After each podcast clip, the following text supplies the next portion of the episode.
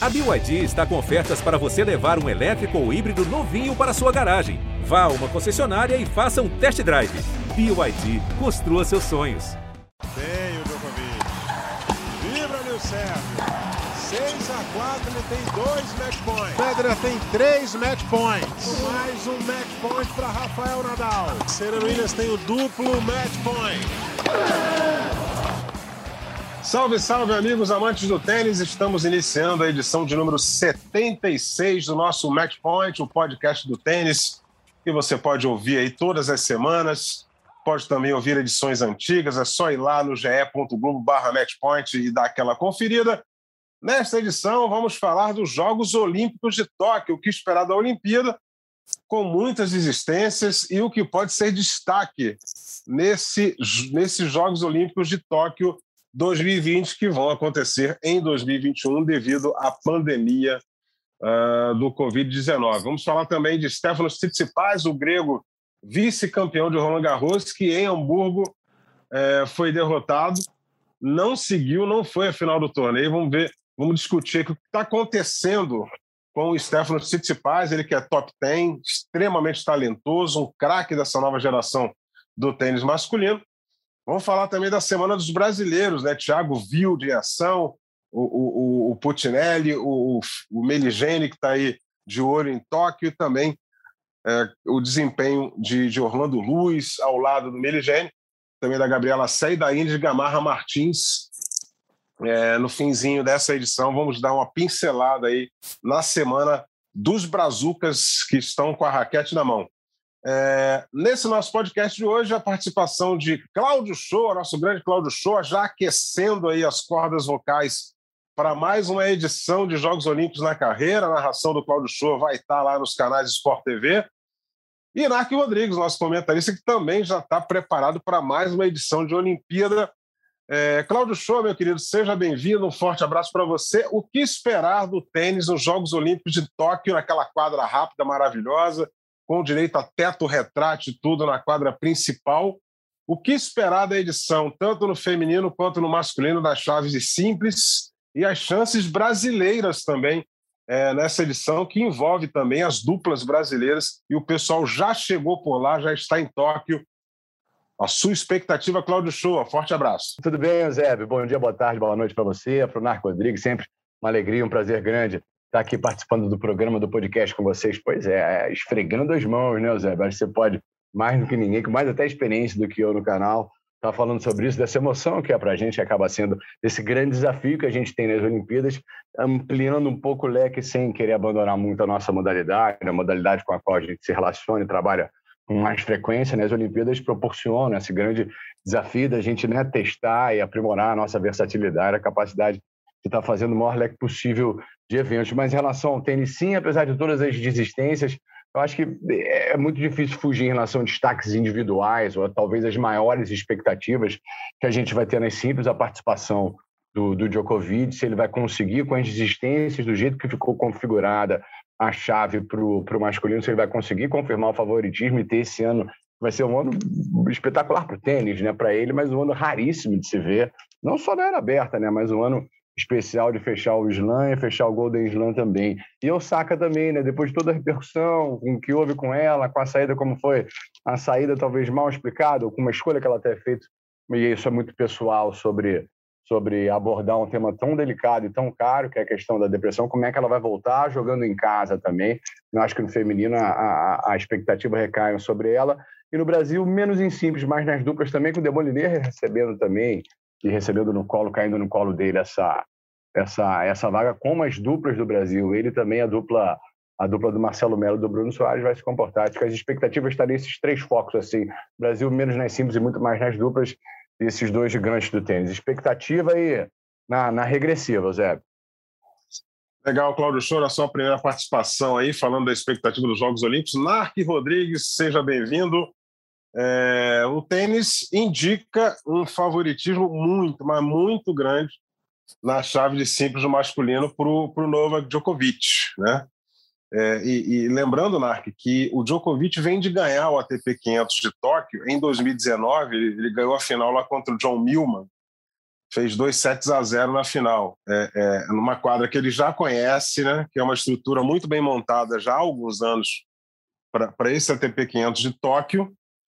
E, e, o Djokovic já vai jogar numa quadra que ele conhece bem, que ele já tem as referências dessa quadra, e numa chave que vai ficar muito confortável para ele, independentemente do sorteio da chave, porque muita gente boa desistiu, muita gente não vai estar tá lá e o Djokovic passa a ser o homem a ser batido. Aliás, ele já é o homem a ser batido no circuito com todos os top 10 envolvidos.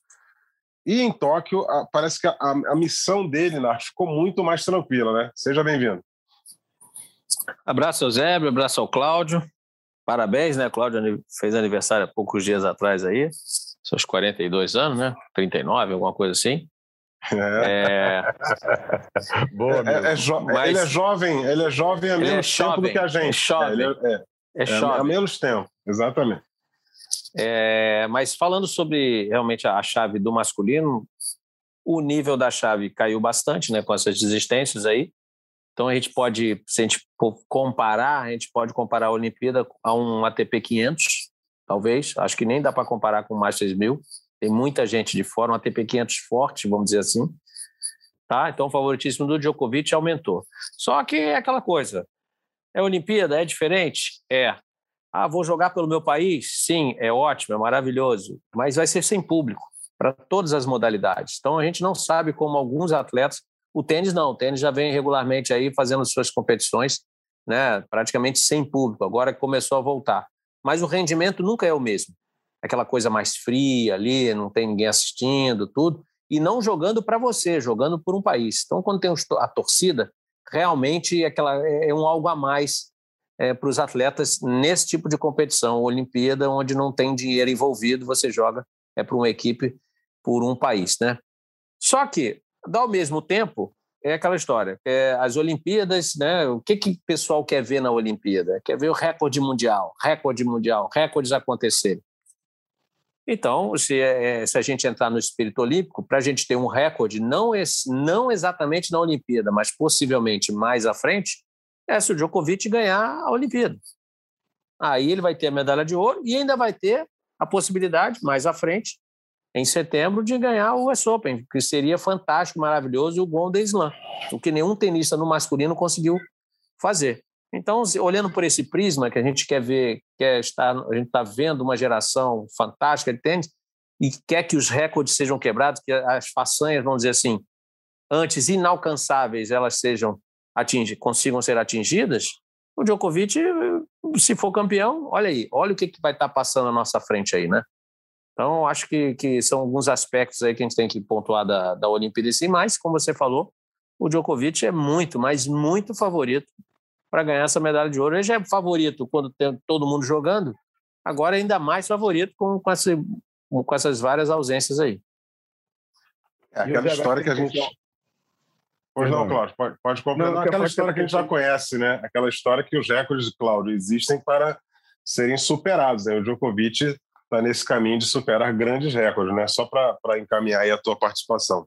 Não, imagina, e longe de ser um azarão, né? Que a gente poderia pontuar em relação a essa excepcionalidade da, da Olimpíada de, de portões fechados, a Olimpíada no ano seguinte, ou já no segundo ano corrente da, da pandemia, e o quanto isso poderia, em alguns esportes, talvez esportes, não sei se menos, com menos investimento, com menos, menos, menos, menos possibilidade de, de investimento e de se driblar todas as restrições e o congelamento do calendário por causa do que a pandemia provocou no tênis é bem diferente, né? Pelo menos há uns seis meses, talvez até mais, há quase um ano a rotina do tênis é uma rotina agora com o Wimbledon, com o Roland Garros e o Wimbledon do jeito que foi disputado, é uma rotina do tênis absolutamente uma rotina pré-pandemia, né? Então não, não há esse asterisco que poderia haver em relação à participação de em qual nível, estágio de excelência e performance os jogadores profissionais de tênis estariam estão jogando a Vera bem demais e, e nesse contexto o Djokovic está léguas, quilômetros de, de distância acima dos demais, né? Seria, eu, eu, diria que seria quase que uma zebra ele pelo menos não fazer, não fazer final, não conseguir ganhar medalha. É, pelo menos não entrar ali entre os quatro, né, para disputar uma medalha. O Novak Djokovic, ele que no Rio de Janeiro, né, é, ele, ele teve a, a, falta de sorte de pegar um Juan Martín Del Potro solto na chave. E aí ele foi derrotado na estreia. Cabeça 1. Um. Aquele, Entrou como é, cabeça 1 um daquela Olimpíada. Exato, aquele duplo 7-6, um dos maiores jogos que eu presenciei na minha vida. Aquela vitória do Juan Martín Del Potro é, na, na, nos Jogos Olímpicos do Rio de Janeiro. É, a gente, com relação à chave feminina, a, a, a, Naomi Osaka, ela passa a ser, embora ela não, não, não, não esteja jogando, né, desde Roland Garros, que ela não vem atuando, né, é, é, ela, ela passa a ser a grande favorita para conquistar esse título, ou, ou, tem alguém que vocês possam apontar como uma, uma concorrente à altura é, da tenista japonesa, já que ela joga em casa, embora não tenhamos a presença do público? Bom, eu acho que no feminino pode ter surpresa. A Osaka pode ser considerada a favorita, mas como você mesmo falou, já está um tempo sem jogar. Né? Vai, ok, vai jogar em casa, mas em casa, mas ela mora nos Estados Unidos. ela é japonesa, mas né? O, o, fato em casa seria se tivesse a torcida. Né? Vai jogar em casa, mas ela nem mora lá. Né? Então é aquele, aquele estádio frio, né? Aquela fechado, mas sem ninguém. Eu não sei, eu acho a Osaka, a gente pode considerar, obviamente, pelo ranking, por tudo que joga, já conseguiu. Agora a gente não sabe em que estágio ela vai voltar esse tempo todo aí sem competir. Agora acho que no feminino a gente pode ter outras surpresas aí. Algumas tenistas jovens aí do, do, do leste europeu, muita gente surgindo, quem sabe. Acho que o feminino está mais aberto. Legal, Cláudio. Você vai na mesma opinião do NARC e, ou, ou você acredita que a Osaka é ampla, favorita lá e que ninguém pode embaçar o lado dela, mesmo ela não morando no Japão, né? que é o mesmo caso do Kei Nishikori, né? Eles esquecem até é. o caminho para Tóquio, né? O Nishikori já está nos Estados Unidos há muito tempo, fez universidade por lá, tal, começou na academia do Nick Bollettieri e, e, e, formou a carreira dele por ali. É, é o mesmo aconteceu com a Naomi Osaka, Cláudio. É, exato, Zé. Eu não tenho aqui a lista, confesso, a lista completa do feminino com com a última atualiza atualização, né? Aliás, em função disso, não só o feminino como no masculino e as duplas para o Brasil também, né? Esse sorteio da chave vai ser cercado de, de uhum. expectativa, uhum. né? No torneio de tênis, eu acho também, concordo com o Narc, que o buraco, ou pelo menos a distância, é um pouco menor em relação não só ao que a gente já vinha apresentando, conhecendo e, e vendo no mundo do tênis, como esse, esse buraco, né? Esse intervalo que ela vai ter sem competir até, até o início dos jogos também, de como ela está, né? de como ela se resolveu internamente nessa questão e com que nível de tênis e o quanto essa, essa parada forçada vai tirar ritmo e comprometer um pouco do jogo dela. Eu acho que talvez seja muito mais uma. É, aí é menos o favoritismo e mais uma torcida pelo que ela representa do que é, na prática o quanto ela vai carregar de favoritismo. É um favoritismo um pouco mais diluído, com certeza, em relação ao que tem o certo. Isso aí. Bom, é, amigos, o time Brasil é, é do tênis já está em território japonês, já está em Tóquio, já está iniciando a preparação, os treinamentos para a estreia na, na Olimpíada. A gente tem aí é, grande esperança na dupla do, do Bruno com o Marcelo, né? É, é, Luiz Stefani, Narco Rodrigues, refresca, por favor, a minha memória, parceira da Luísa, é, é Laura Pigossi. Laura Pigossi. Isso, isso, Laura Pigossi também definiu também a parceira da Luísa.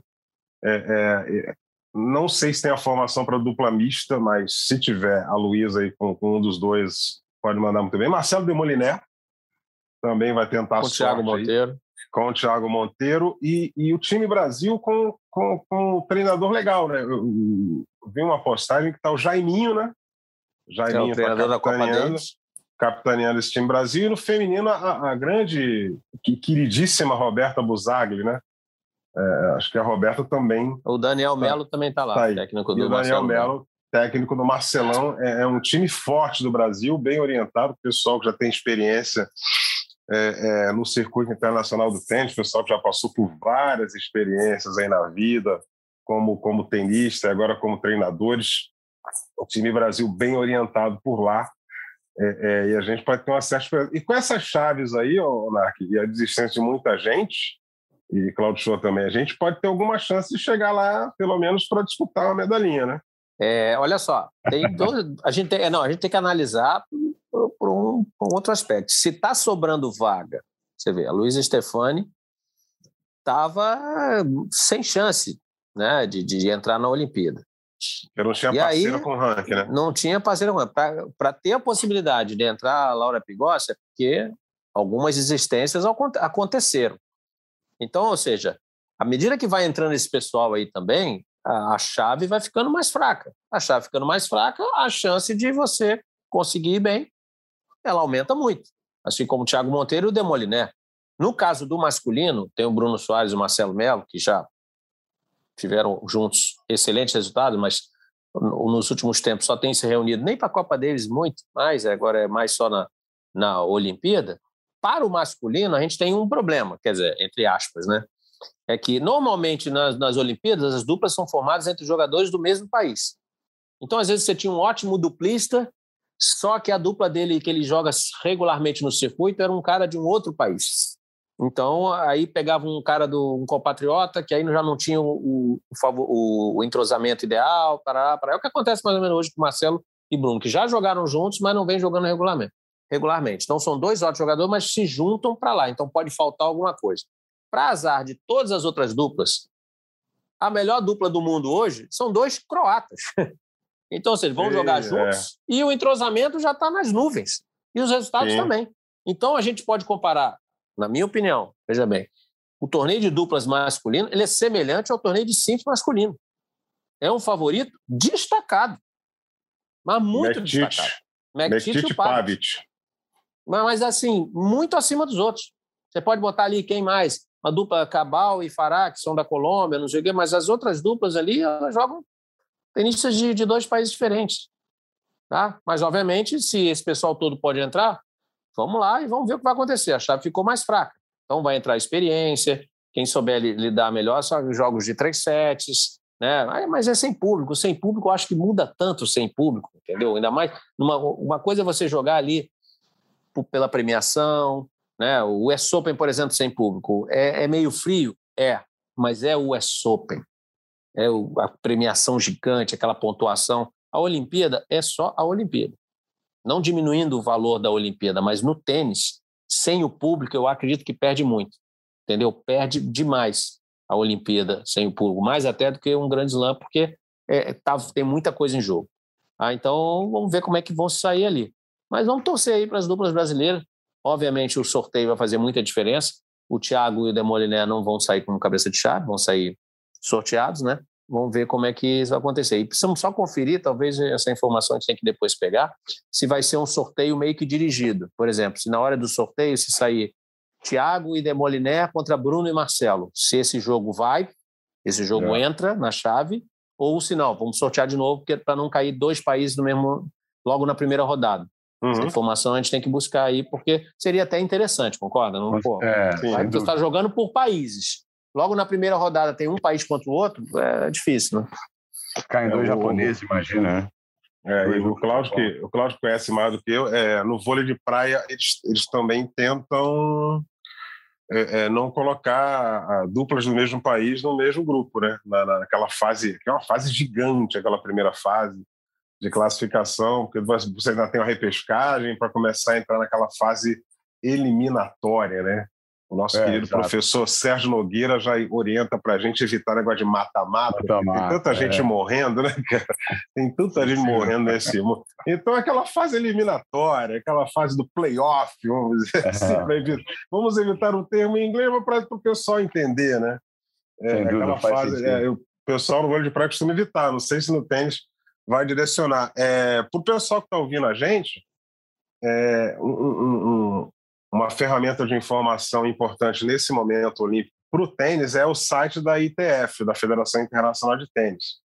Você vai lá, dá uma olhadinha no site da ITF, eu, eu, eu já andei dando uma vasculhada, e tem, a chave tem as chaves olímpicas lá de trás. A chave de toque ainda não foi sorteada, mas já tem lá a, a, a setinha para você clicar. Quando o link estiver aberto, eles vão exibir a chave de Tóquio ali, as chaves já sorteadas. Mas se você quiser dar uma relembrada, dar uma olhada na chave do Rio de Janeiro, simples e duplas, feminino, masculino, dupla mista, tem lá. Tem de Londres, tem dos jogos passados. E é uma ferramenta bem interessante para quem gosta de consultar aí, para quem gosta de relembrar, pesquisar os placares e, e, e, e, lembrar dos grandes jogos olímpicos dentro do tênis, né?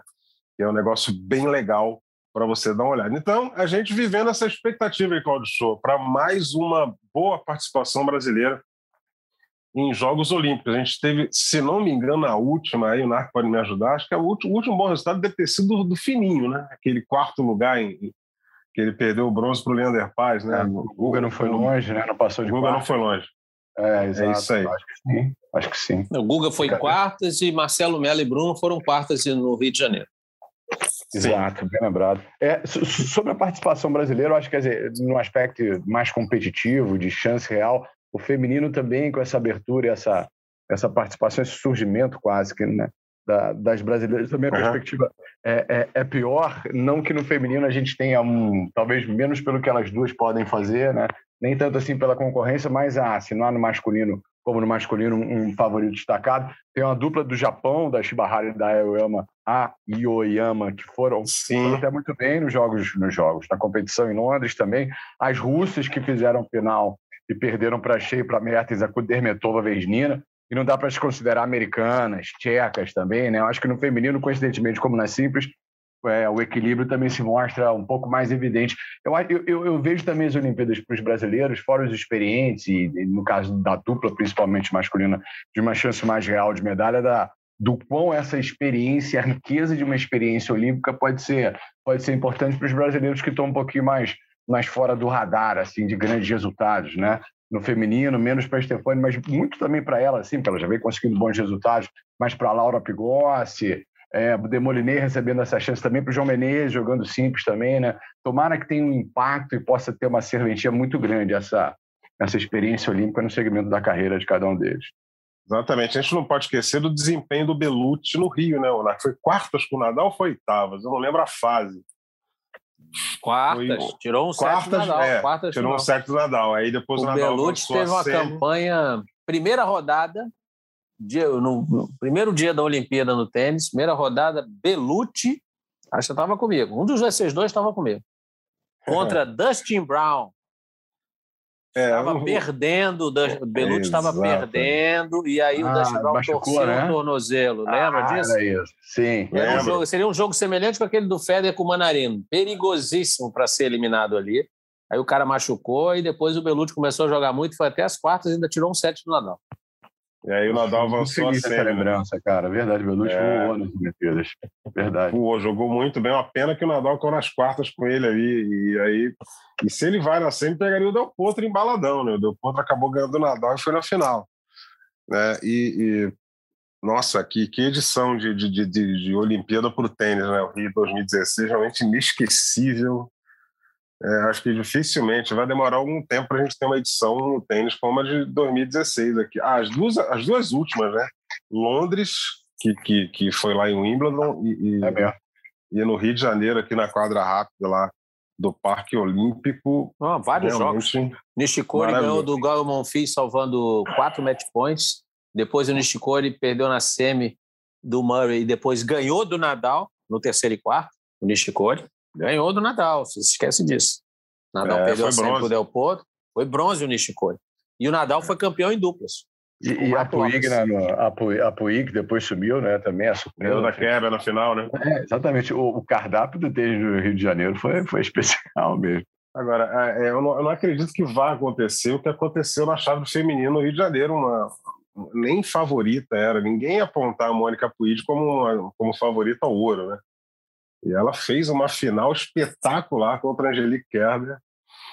É, tanto que ela já deu uma sumida, ela nem aparece aí no cenário internacional. Dali ela já deu uma sumida e caiu bastante o desempenho dela é, no circuito aí da WTA. Bom, gente, vamos, vamos é, já amarramos aqui esse, esse assunto Olimpíada, vamos falar aqui do, do Stefano Tsitsipas, né? O grego que foi derrotado é, na fase de quartas de final do ATP 500 de Hamburgo, né, lá no Saibro alemão. É, ele perdeu para o Filip Krajinovic, dois sets a um. O que está acontecendo com o Tsitsipas? Ele foi vice de Roland Garros, né, perdeu aquela final de virada para o Djokovic, 3 a 2 Fez a estreia dele em Wimbledon, foi derrotado pelo Francis Tiafoe, 3 sets a 0 jogando na grama como se estivesse jogando no Saibro. E agora que ele era apontado como grande favorito para pelo menos à final de Hamburgo, ele cai diante do Filip Krajinovic. E, e, eu li já, eu li hoje, antes da gravação desse podcast, que o Tsitsipas está levantando uma bandeira e defendendo que é, o tênis masculino, o tênis em geral, possa ter a, a instrução do treinador para acabar com esse negócio de tomar advertência por causa de coaching, porque o pai dele às vezes exagera e, e, e toma advertência, e ele toma advertência toda hora por causa do pai dele. O que está acontecendo com o Tsitsipas, Lark Rodrigues? Está acontecendo nada. Primeiro que eu acho que ele está levantando uma bandeira. Está tá levantando uma bandeira que acho que ninguém vai atrás dele. É ninguém vai levantar junto com ele. Exato, né? Não, não é, ninguém é, vai junto com ele. Essa aí. É. Dizendo ah, que o tênis, não sei o quê, é, desses esportes grandes, é um por que, que não tem que ser, não tem que ter o coaching, parará, parará. Ali ele só está mostrando uma dependência de instrução, ou seja, está tá mostrando uma fraqueza dele, que ele não consegue ler ou, não, ou tem dificuldade de leitura do que está acontecendo no jogo, de dentro da quadra, ele sendo jogador. Você está demonstrando uma fraqueza. Tá? Segundo, que aliado a isso também é o jogador que, se bobear, fizer uma média aí, todo jogo, ele deve ter média de uma advertência por coaching por jogo, né? porque está ali o pai sempre. Então, isso é uma coisa, acho que ele tem que resolver e o tênis não vai mudar. Passou, passou a geração do Federer, o Djokovic, está todo mundo aí, o Nadal, e ninguém conseguiu mudar o tênis em relação a isso. Ele agora sozinho não vai conseguir. Tá? Eu acho que uma, estar levantando uma bandeira dificílima de se mudar o coisa. E outra coisa, e, outra que talvez tenha passado o Roland Garros, o Wimbledon ele realmente fez uma preparação ruim para o Wimbledon, ruim. Né? Ele entrou para jogar a primeira rodada como se ainda estivesse jogando no Saibro, até a maneira de jogar.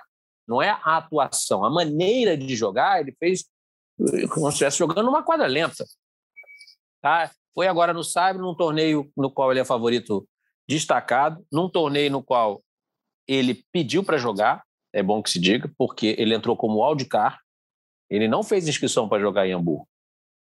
Ele não fez inscrição, tá lá, o wildcard, ele entrou como wildcard, entrou em cima da hora, tá? E acabou não indo bem. E ainda tem aquele, né? Isso aí passou em tudo quanto é rede social, aquele lance que ele bate e a raquete quebra na mão dele, né? Na devolução de saque, né? Isso aí tem todas, aí, todas as mídias aí. É, eu acho que não está acontecendo nada. Tá, simplesmente deu aquela pausa, né? Uma preparação muito intensa para Roland Garros, teve um resultado excelente, chegou perto, mas não conseguiu.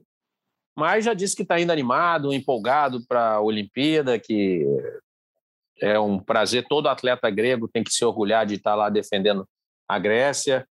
E é verdade, é, é, é, eu, eu, vejo no caso de Cipaz ele ir para a Olimpíada algo semelhante como era, por exemplo, como o Guga.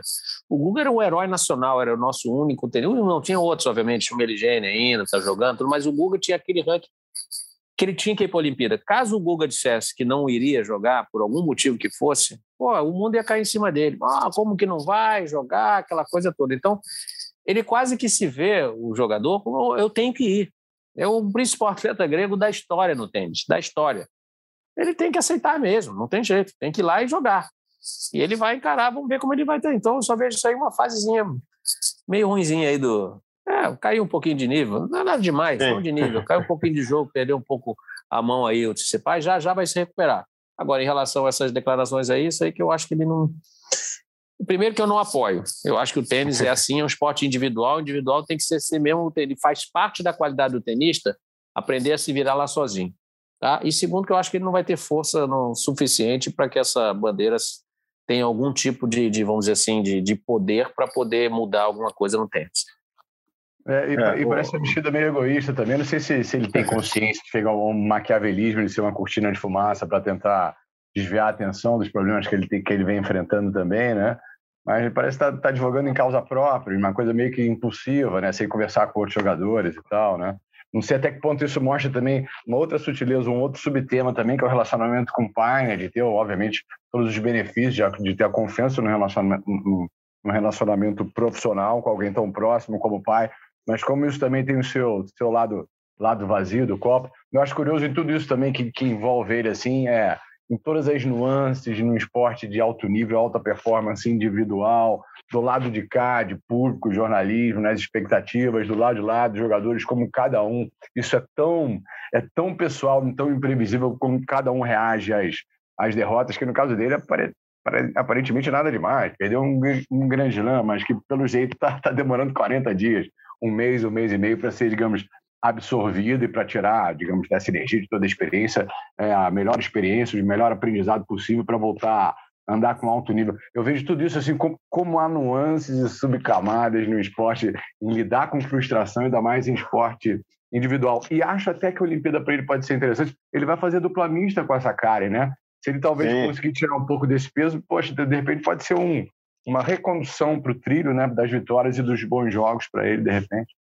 É, e são, são dois tenistas de simples jogando dupla, ou seja, pa, passa a ser uma dupla muito forte, tem muita força no é. fundo, né? E, e, ela joga muito tênis, ela joga muito tênis, e, e, ela vem com a cabeça muito boa.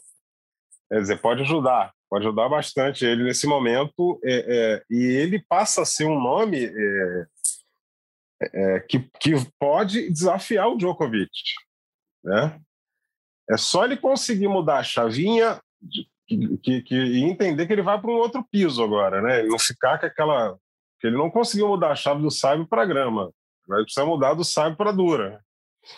É, tem que lembrar para ele que a quadra lá é quadra dura, quadra rápida, que ele tem uma medalha para disputar num piso que é totalmente diferente do piso de Roland Garros, em que ele foi na final lá e quase ganhou o título do Djokovic. Esteve perto de ganhar o título, é, teve dois sets a zero, só que ali, naquela hora, não, não, não, não zerou. Tinha que ter, ter ficado 0 a 0 na cabeça dele, mas aí começou a pensar na possibilidade de levar troféu, e aí daqui a pouco estava lá recebendo o troféu de vice-campeão, o Stefano Tsitsipas. Vamos falar aqui, gente, do, do Thiago Wilde, né, o, o nosso Thiago Wilde, e, e, e, isso já deve ter acontecido na vida de muita gente que joga tênis. Né? O, o, Thiago Wildnak, ele foi eliminado nas oitavas de final do ATP de Hamburgo, perdeu para o Lazo Jerry, o, o, o Jerry fez 7-6-6-1. Foi eliminado o Thiago Wilde. Agora, sortearam a chave de Gstad, na Suíça. E adivinha quem é o adversário dele na rodada eu 32? Vi, o Laszlo Jerry. Ou seja, ele tem o Jerry poucos dias depois pela frente no mesmo piso de Saibro, só que agora é, só que agora é está na Suíça e não em Hamburgo, lá em cima na Alemanha, na fronteira com a Dinamarca. É, o Thiago Wilde, eu acho que ele furou, se não me engano, ele furou quali de Hamburgo, né? para jogar essa fase Sim. de oitavas de final. E Não, foram quali e ganhou, é, ganhou uma rodada e perdeu para o Laszlo Jerry. Ou seja, está evoluindo o, o Laszlo Jerry, o Laszlo Jerry, o Thiago Wilde, o, o Narco Rodrigues? De um canadense, desculpa, Narco, de um canadense, acho que Diese, de Kuhn. Sebastian sim, Diese. Sim, Sebastian Diese. Ele tinha vencido o Nicola Kuhn, isso, da Espanha. Isso. Né? Não, o, o Diese foi na, no quali. Na final do quali. É, o espanhol depois. E depois Isso. o Nicola Kuhn, ele fez 2x1, 6x2 no terceiro. Isso. É, bom, primeiro, primeiro, já, desculpa isso. É, isso primeiro vamos só registrar que Thiago Wilde foi chamado para ir para a Olimpíada. Ele que não quis jogar. Com aquelas existências todas, o ranking dele dava para entrar. Lembra é. disso? Sim. É. Ele que não quis ir. Então poderia estar lá na Olimpíada. Bom, enquanto quanto a isso, realmente acontece no tênis. Não é tão comum assim, mas acontece. Tem pior, Zé. Tem jogo que você faz a última rodada do quali contra um adversário, aí você ganha. Aí, classifica. Aí, aí, aí esse, esse seu quali, essa sua chave do quali, você entra para jogar com um fulano. Esse fulano não entra na quadra, o Lucky Lose é o cara que você ganhou na última rodada do quali. E aí, é. quando você ganhou dele no quali, acaba perdendo quando vale na chave. Isso é que acontece. e perde mais grana, né? É, isso, é, isso aí é mais raro, mas eventualmente acontece. Eu acho que é uma é. boa oportunidade, olha só, esses torneios agora, é bom lembrar que o circuito não vai parar durante a Olimpíada. Não vai parar. Semana, durante a Olimpíada, nessa semana acontece os torneios, Gstad, Los Cabos e o MAG. E na, durante a, semana, a Olimpíada, na próxima semana, vai ter também Atlanta, acho que é nos Estados Unidos, e outros torneios. Então, o jogador que não vai para a Olimpíada, essas chaves certamente estarão enfraquecidas. Essas chaves. É bom aproveitar essa oportunidade. É claro que tinha jogo mais fácil para pegar o, o Thiago Wild? Tinha, mas não quer subir no ranking, tem que encarar esses caras. E o Jerry está longe de ser um cara, desculpa, vou inventar, enganhável, vamos dizer assim, invencível, né? É um cara bem tranquilo para você chegar ali, fazer um jogo, botar em dificuldade e acabar saindo com a vitória. Então, o Thiago Vitor tem que aproveitar essa oportunidade.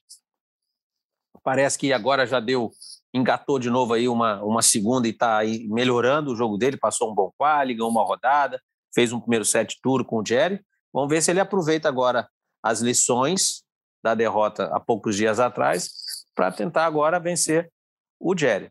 Lembrando que Gstad tem um pouquinho de altitude, já é um jogo um pouquinho mais rápido. Aí a campanha do Wild, né?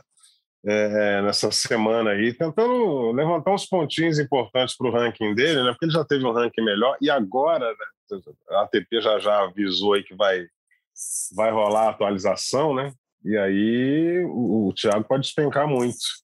Descongelamento, da, né? É, o descongelado, né? exatamente, né? exatamente. Descongelamento devido à pandemia, eles congelaram o ranking, né? É, quem mandou bem também, o Cláudio, essa semana, é Felipe Meligeni Alves, ele, campeão de duplas no Challenger de Iase, ao lado do Orlandinho, Orlando Luiz. Eles ganharam na final aí do Casanova e do Ortega Olmedo, Casanova é, argentino e, e, e, o Ortega Olmedo espanhol, eles fizeram 6-3 e 6-4 na final. A final foi no dia 17, foi no sábado. Uhum. E, e, o Meligeni já tem compromisso é, no Aberto de, Tem, de Tampere. É, eu estou falando certo o nome da cidade? Tampere. Tampere. E, na Finlândia. Na Finlândia, né? E ele pega. É, e na primeira rodada ele enfrenta o Andrea Arnoboldi, da Itália. Arnabold. Quer dizer, Arnabold da Itália. O velho aqui está sem óculos. É, Arnabold da Itália. Ou seja, é, semana boa também para o Meligene, né? é, exato. E, e, ele com o Putinelli também, né? Fizeram sempre, se não me engano, de um Challenger, agora também com título nas duplas, que não é uma situação totalmente inédita para ele. percebo do Meligene uma consistência admirável, muito, muito perceptível, muito clara nos resultados nesse, nesse 2021, né? Ele chegou a ter resultado em duplas, acho que não sei se foi com ele, acho que foi com ele também, né? Que houve uma discussão mais cedo, num, mais cedo, né? De meses atrás, num, dessas, num desses episódios do, do, do nosso podcast, sobre se já seria para ele um, um movimento, ou cada vez mais claro, aquela bifurcaçãozinha assim, de olhar para a placa e para o caminho das duplas, né? Parece ser esse inevitavelmente o caminho que ele deva seguir e os resultados dizem por si só, né? Acho que ele está aproveitando muito bem as chances que estão que estão se apresentando para ele. Num fim de semana, se a gente ampliar o guarda-chuva, né, Zé, para o feminino também, foi um fim de semana de resultados interessantes para o tênis do Brasil, né? Sim, sim, muito interessante. A gente teve, você falou do Matheus Putinelli, o, o Putinelli ele, ele, parou na semi é, de um challenge em Todi, é, é, e ele perdeu a semifinal no terceiro set para um espanhol chamado Mário Vilhena Martinez. Mas nas quartas de final, o Matheus Putinelli de Almeida ele venceu o Nicolás Jarre, chileno que a gente conhece bem, a gente viu jogar de perto aqui no Rio Open e, e, e ganhou do Jarre de virada. 3-6, 6-3 e 6-1. E ele só perdeu no terceiro aí, a semifinal para o Mário Vilera Martins.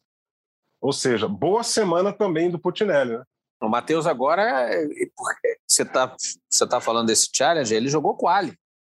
Ele furou Sim, né? o quali e chegou a semi. Por quê? Porque ele vinha jogando muito. A gente chegou a falar isso também em outra edição do podcast, que ele estava indo muito bem nos torneios de, 20, de 15 mil, de 25 mil, os torneios que antecedem né, da, da divisão, vamos dizer assim, que antecedem os antigos futures, né, que antecedem a, o nível challenger, estava indo muito bem, tinha uma hora que ele ia ter que tentar entrar nos torneios maiores. Por isso que ele jogou quali, passou e foi lá. Então, isso, com esse resultado maravilhoso, ainda não livra ele de outros quales de Challenger, mas mostra, isso é que é importante, para ele, que já está com o jogo para esse nível. Tem um outro nível. Então já está com o jogo para esse nível. Já teve um bom resultado e não vai ter que jogar mais alguns quales aí até já subir o ranking e aí ficar só jogando os torneios Challenger, que aí é o nível que antecede os torneios ATP. Então, também, o Claudio falou do, do, da subida do Meligene, muito consistente os resultados, esse Matheus Puccinelli também está indo muito, mas muito bem. Muito bem. Aquela subida gradativa, com bons resultados, o mantendo o corpo saudável, porque também não adianta se sair jogando tudo quanto é torneio, subir o ranking, e aí depois acaba se lesionando, aí fica seis meses parado, aí cai, cai os pontos todos de novo, perde tudo. Então, tô, tô, a gente está acompanhando bastante a subida do Matheus e tá, tem sido muito boa, muito gratificante aí a, a evolução do brasileiro. Aí o Cláudio tocou na, na, questão do tênis feminino também, né, Cláudio? A gente teve um resultado muito bom da Gabriela Sé no, no ITF na Itália, né? É um ITF de 25 mil dólares. É, ela, ela perdeu a final para uma romena chamada Cristina Dinu. É, a final não foi muito legal, não, 6-2, 6-0, mas a, a, Gabriela Sé chegando a mais uma final de um torneio com, com uma pontuação até certo ponto interessante, né, Cláudio? Sem dúvida, né, Zé? Legal também, né? Você vê o leque, assim, do tipo de jogadora que ela enfrentou. Enfrentou jogadora da Alemanha, jogadoras europeias, né, de países com muita tradição no ranking também. A Gabriela conseguiu, que ela conseguiu alguns anos ficar ali entre 200 e 300 na posição do ranking. Eu me lembro, eu, eu acho que você não estava nessa cobertura, Zé, que a gente fez. A Gabriela foi, fez parte do time do Brasil na, na Fed Cup, numa repescagem, equivalente ao São Paulo? Exatamente, e, e, na ocasião acho que foi Catanduva. O NARC estava. O NARC estava, né? Exatamente. O NARC a gente estava nessa, nessa. Foi repescagem nessa... contra a Suíça. Belinda Bentit, tinha um é pessoal bom lá jogando. Exatamente, a Bentit é meio que prodígio, né? Eu lembro da Gabriela estar tá no time da Teliana, né? No time do Brasil que também tinha Teliana, né? Tinha Acabou outra também que jogou muito, está meio parada, nem sei se abandonou, parou de jogar. Timeia Bacinski, lembra? Também estava nesse time. É, perfeito. Sim. Lourinha mais baixinha, exato. É muito interessante o time da Suíça, né? A Bentit, principalmente, né? Com o potencial que a gente viu naquela jogadora de 16 anos.